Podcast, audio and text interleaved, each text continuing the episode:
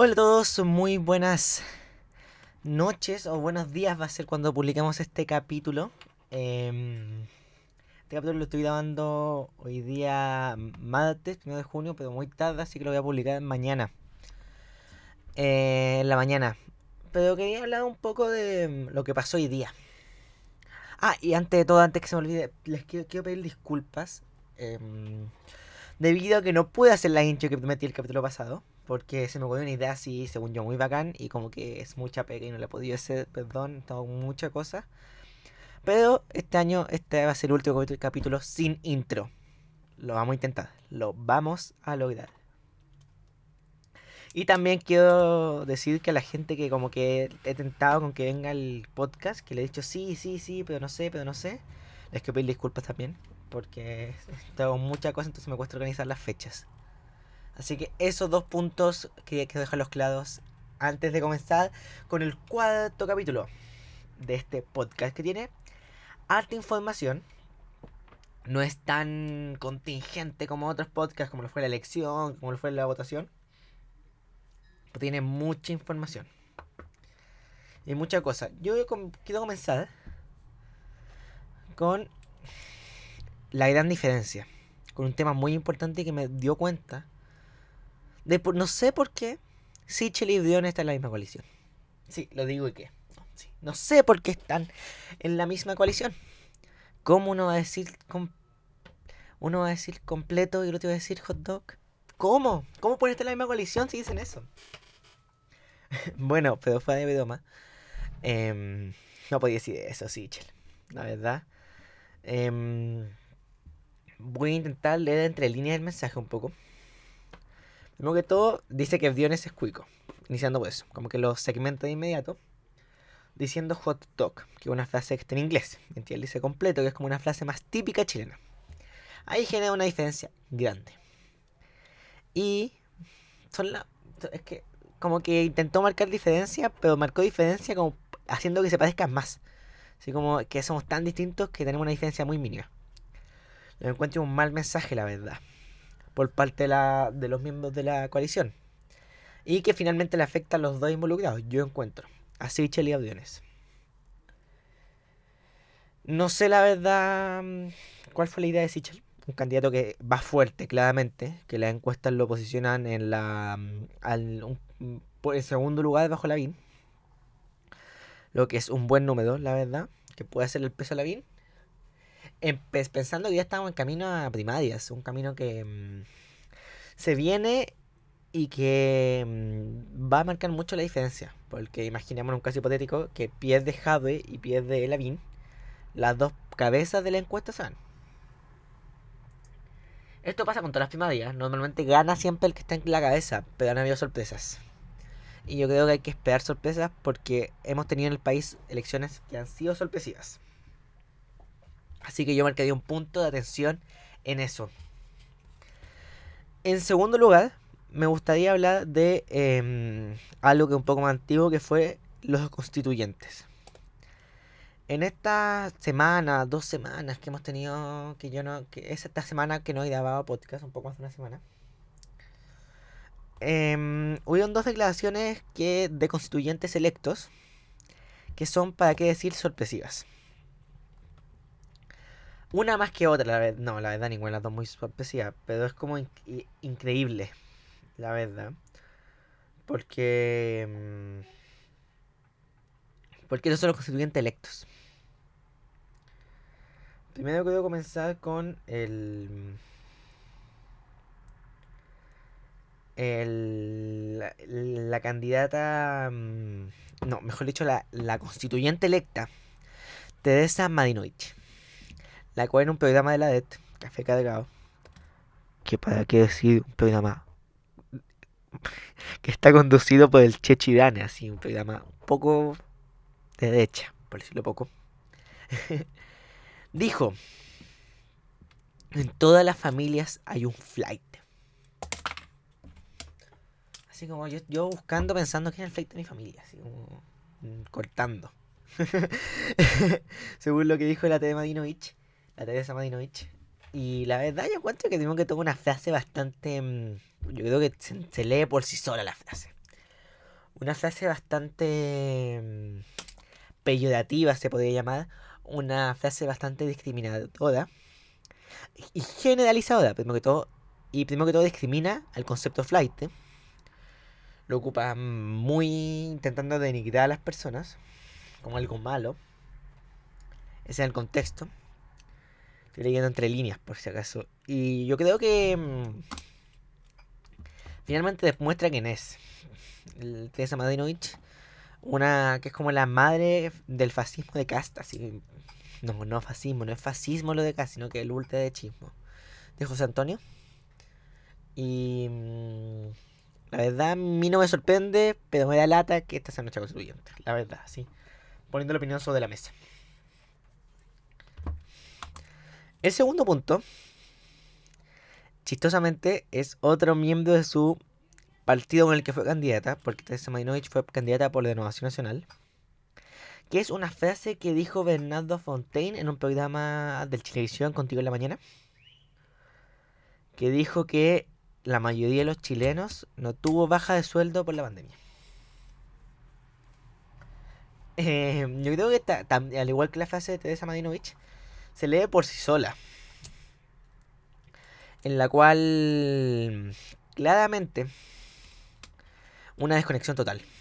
Pensando en que los índices de desempleo han subido mucho. Los índices, la baja de sueldo baja, ha subido. Estamos en una crisis social y económica gigantesca. Yo creo que se sabe, yo creo que eso no hay para qué mm, especificar mucho más. Si los sueldos han bajado, yo creo que todos conocen a alguien o a alguien cercano de su familia que les ha bajado el sueldo, que le ha bajado, a menos que tengáis que tengan un sueldo fijo, los que tienen sueldos por comisiones, sueldo por porcentaje, los bonos, han bajado. Si la gente está comprando menos, la gente entonces está claro eso, yo creo. Eso se ve, hay pocos servicios que han subido. Y esto se ve mundialmente, no solo en Chile. Si es que vemos los índices económicos, los únicos uno ve, está viendo otra vez los índices económicos mundiales de la, los ascensos de ascensos, de la subida de la cantidad y la mayoría de los países bajaron, tuvieron negativo, o sea, bajaron solo un par de países como China, subieron, pero subieron así, normalmente subían un, voy a poner un número aleatorio, un 3% subieron un 0,1, así mantuvieron casi. Entonces muestra una baja clara respecto a lo que da normalmente. Y esto se ve mundialmente, así que no es como algo que pasa solo en Chile. Obviamente la falta de ayuda gubernamental por parte del gobierno em, ha afectado más y si es note más. Pero pasa mundialmente. Entonces una frase como la que dijo Bernardo Fontaine, constituyente del distrito 11, el distrito del Dechado se puede llamar, el distrito están las tres comunas, donde el único distrito, si no estoy mal, donde ganaba mayoría gente de Chile, vamos. Fue mayoría. Entonces eso demuestra mucho la verdad quiénes son los constituyentes y a mí me da lata que tengan tanta desconexión social, que no entiendan bien lo que está pasando en nuestro país. no es sorpresivo, yo creo que es lamentable más que sorpresivo, siendo muy honesto. Eh, esto voy a hacer el tema de estos dos constituyentes que hicieron sus frases. Y quiero cambiar al voto que es la mesa del COVID. La mesa la mesa que daba consejos al MinSal, al ministro Padres, a la subsecretaria, sobre cómo manejar la pandemia. Y obviamente esto va relacionado obviamente con el carnet de movilidad, el carnet verde, si no estoy mal le llaman. O se llama, no sé la verdad. Estoy un poco desconectada con esa cosa, pero más o menos cacho un poco de qué es el carnet verde. Un carnet verde que según el MinSal fue aprobado por la mesa de expertos de COVID, la mesa de sugerencias, eh, lo cual fue negado por muchos por el, por el Colegio Médico. Y dio dos puntos muy importantes sobre cómo funciona esa mesa. Dio, dijo que primero que todo una mesa no tenía acta y que no se tomaban, o sea que, y que no tomaban mucho, no, no, no era formal. Lo que obviamente demuestra que hay un problema ahí debido a que es una mesa de expertos del MISAL del gobierno de Chile. Tienen que haber ciertos mínimos. Yo en mi reunión de, de no sé, hasta en mi reunión de, de diario escolar tengo acta, po. Es como un mínimo de formalidad. La verdad yo lo encuentro impresentable. Eso me sonó me salió como cuico, así como muy impresentable. No, muy impresentable en general yo encuentro. Y creo que hay que mejorar eso. Y obviamente esto por consecuencia. Y el tema de que siempre, por ejemplo, uno veía un, veía un tema y decía, esto fue aprobado por la mesa de expertos. Eso perdió con esto el MinSal una gran cantidad de programas que tiró con esa base y las perdió ahora. Eso es muy importante. Y también, por consecuencia, el colegio médico, liderado por la doctora Isquia Siches, y ahora un presidente subrogante que está por mientras, em, se decidiera salir de la mesa de, de expertos, esa mesa como formal, pero no formal, ya, esa misma dejando un claro jaque al gobierno, porque el colegio médico finalmente es el gremio más importante médico y de salud. Y según yo, esto es una opinión personal, es el gremio más importante hoy en día dentro de los gremios. Es el gremio que ha tenido más voz. Otro gremio que ha tenido voz el colegio de profesores, pero creo que el que ha tenido más voz es el colegio médico. Ha sido muy participativo todo el tema de pandemia. Y creo que muestra mucho. Y el carnet de COVID fue el, finalmente, el carnet de movilidad fue el que, el que sacó todo. Porque mm, según el gobierno, según el MinSal, eh, había sido sugerido por, o no, había sido aprobado por la mesa de expertos. Pero el colegio médico dijo, no, yo no aprobé esto, esto está mal. Hasta dijo, yo estoy totalmente de desacuerdo y que no debía estar. Porque estamos muy mal, Estamos en la tercera hora sin ni siquiera haber salido la. Mm, terminaba la primera. Ven que se me cayó el micrófono. Ahí está. Entonces, como estamos en crisis, por favor, ministro. Perdón, se me cortó ahí. Por favor, ministro. Eh, preste atención. Por favor, mínimo. Y. Esto demuestra claramente cómo ha actuado el gobierno en pandemia. Yo soy muy crítico de cómo actúa el gobierno. Creo que el tema de la vacunación es un punto fuerte que ha tenido el gobierno este año. Y en pandemia, pero creo también que em, no ha tenido el trabajo como debía haber hecho. Y el pase de movilidad demuestra mucho eso, pensando que finalmente la gente que se movió de región fue muy alta, según los indicios. Los casos siguen muy altos. La vacunación va muy bien, pero los casos siguen muy altos, que es un problema gravísimo y las muertes también siguen altas. Entonces hay que verlo y pensar que el ministro Padi se puso a mm, ayudar en la última tema, que muestra igual, se entiende, si es un humano y puede sentir presión, pues muestre que la crisis en que estamos. Y encuentro que mm, eso, en general. Con eso yo sabía el tema de la mesa COVID de, su, de expertos. Y voy a terminar con los dos puntos para mí más importantes esta semana. Yo creo que este capítulo va a salir bastante más corto, espero que otros. Para que sea así como de fácil eh, fácil escucha. Que es, em, uno, voy a comenzar con algo que un poco menos contingente, que se hablaba alto, que es el voto obligatorio. El, a comienzos del año, o a finales del año 2019, inicio del año 2020, los municipios, no sé si se acuerdan, hicieron un plebiscito comunal, donde algunas comunas podían votar incluso menores de hasta 14 años, menos de edad, hasta 14 años. Yo voté, tengo que decirlo, yo voté. Y y habían una cantidad de preguntas, muchas sobre el proceso constituyente que se veía, comenzaba a escuchar, un proceso que se comenzaba a tomar fuerza. Pero que... Mm, y una pregunta que a mí me fue sorpresiva la, respuesta, que fue, ¿usted está a favor del voto obligatorio? Si no estoy mal, más del 70% de la población, incluso el 80%, votó que sí. Demostrando más aún que la gente lo quiere. Poco después de eso, a inicio del 2019, del 2020, se votó en el Congreso el voto obligatorio, el cual fue rechazado por dos votos, uno de los que fue de los diputados humanistas, Pamela, Pamela Giles, eh, Florcita Ladcón, o sea, Florcita Motuda, y de Nato Gadín, independiente. Si no, si no me equivoco, me puedo equivocar acá. Pero sé que Pamela Giles y Florcita Motuda votaron en contra. De Nato Gadín estoy, no estoy seguro. Eh, y generando esto que mm, se rechazara. Después de la elección donde votó el 40% de la población, comenzó a sonar de nuevo el voto obligatorio de nuevo se puso en pauta para votación. Pero esta vez con un apoyo mucho más transversal. Ganando por una mayoría de más de 110 votos de los 155. Lo que sería, si no me equivoco, estoy, déjenme leer el donde dice esto. De los 100, si más de 153 superaría el 13, los 3 cuartos, más de 2 tercios. Sería como el de 3 cuartos. Un, algo muy amplio.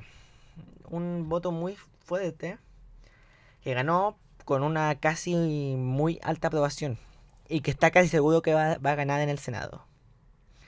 Por lo tanto, en la próxima elección presidencial, sí o sí, como sigue esto, deberíamos tener voto obligatorio.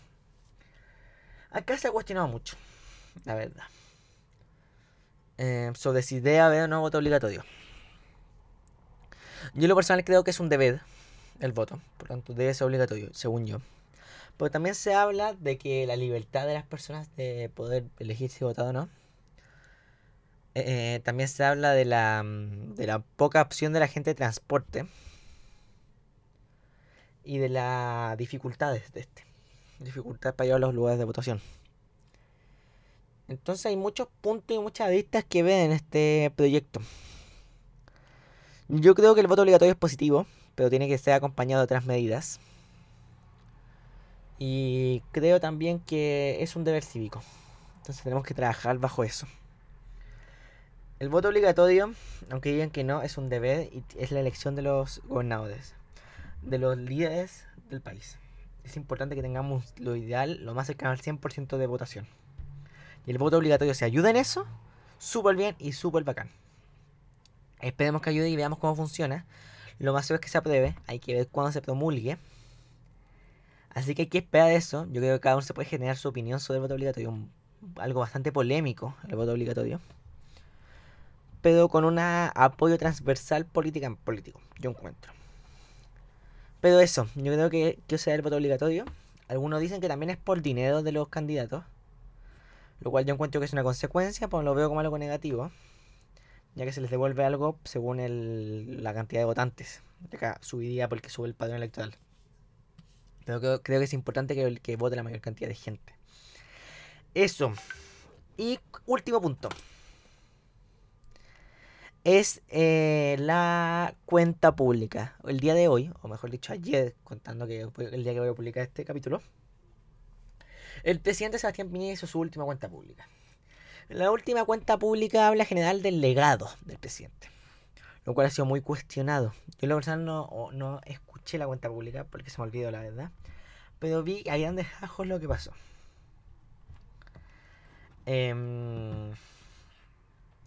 yo creo que hay una sorpresa que a todos nos llegó. Que fue... Em, que va a ponerle suma urgencia al proyecto de matrimonio igualitario.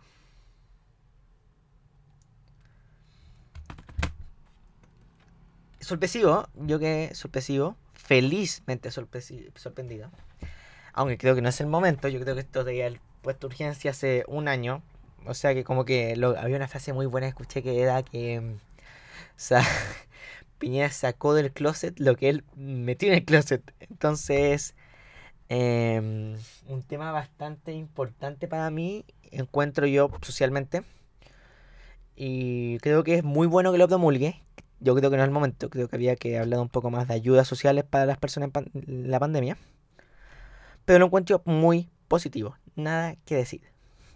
Em, de igual manera, eh, hubo una muy críticas como de diputados de Chile Vamos, que estaban en contra, que dijeron que el presidente no lo avisó, y eso habla de polémicas. Esta cuenta pública ha tenido muchas más polémicas, como ha sido la, lo que siempre pasa, que son los eh, disturbios que pasan afuera y la depresión policial que pasó el día de hoy, afuera del Palparaíso, en Plaza Italia.